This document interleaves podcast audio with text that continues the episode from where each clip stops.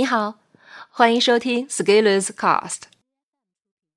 今天要为你朗读的文章题目是：要有消化原始材料的学习能力。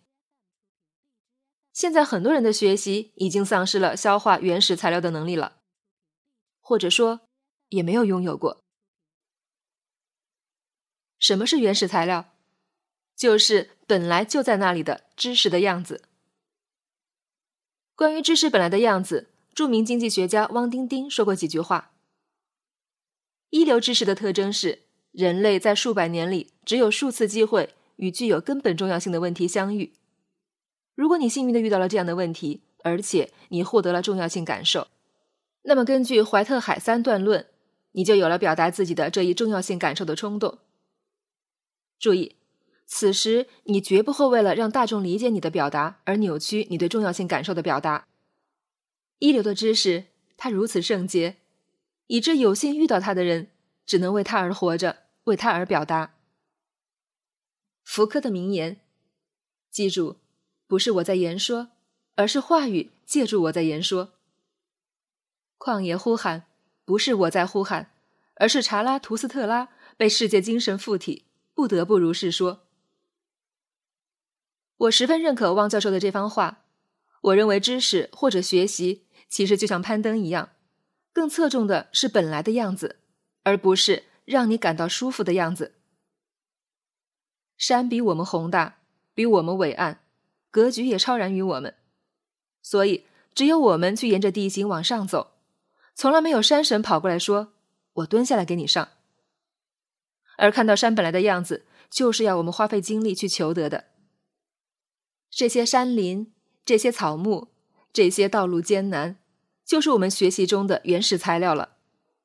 我们的学习其实就是在锻造我们筚路蓝缕、移起山林的能力。当我们要学习一个领域的新知识的时候，我们可能会找到大量的原始材料，论文、报告、数据、书籍等等。这些就是要用我们的能力消化吸收的。但是这个过程往往很困难，所以很多人无法胜任。于是，一方面感到畏惧，一方面又对做到的人感到敬佩。在这个时代，出现了一些知识付费服务商，把一些很艰难理解的材料，用通俗易懂的方式，用生动的案例给你讲出来，而且更关键的是，还给你配了音频、图片，另外还加了一键笔记和转发到朋友圈的功能，多方便啊！好像我们前面的那个问题就不再重要了。既然有知识付费，我们还要去读原始材料吗？既然有大咖解读，我们还要去看原著吗？既然十五分钟能听懂一本书，我们还要去认真阅读吗？我相信这些问题每天都在拷问着那些意志不坚定的人。我们不得不承认，当一部作品被人解读，用几个短小的故事告诉你梗概，再留下几个结论，用声音读给你听。这给你的感觉是非常愉悦的。你会想，你看，我就这么轻松的消化了一本书，哪怕这本书的作者花了一年的时间才写出来。我高度认可知识付费行业发展带给大众的积极作用，起码你会花时间听一些知识作为消遣，至少压缩了你打游戏的时间。但是如果社会的导向是让在追求感觉愉悦，会是有问题的。如果没有声音把更真实的情况表达出来，也是会有问题的。我们可以打着娱乐的旗号胡编乱造，但是我们谈到知识的时候，我们最好还是像个有知识的样子。互联网的发展正在剥夺人的思考能力，感官更加丰富，越来越容易上瘾。以前是长篇小说，后面是短篇微博，再接下来就是十五秒小视频抖音。再往以后就是 VR 虚拟现实了。我们有越来越多杀掉时间的方式，有越来越让我们不要动脑的方式。但是我却一直有个担心：我们消化原始材料的学习能力会慢慢退化。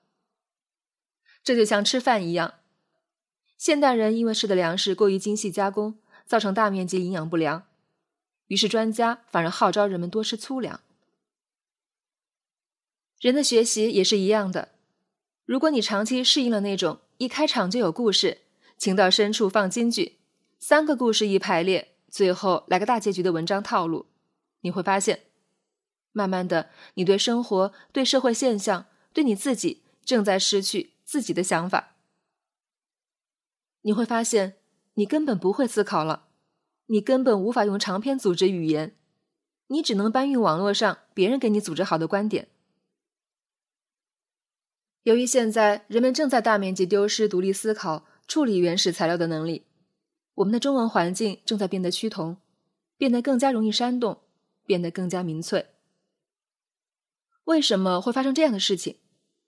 因为伺候好别人，让别人爽，是可以赚到很多很多钱的。这些利益的诱惑可以让思想和文字变形。外界环境在影响我们，而如果我们内心又不坚定，那被带跑就是再容易不过的事情了。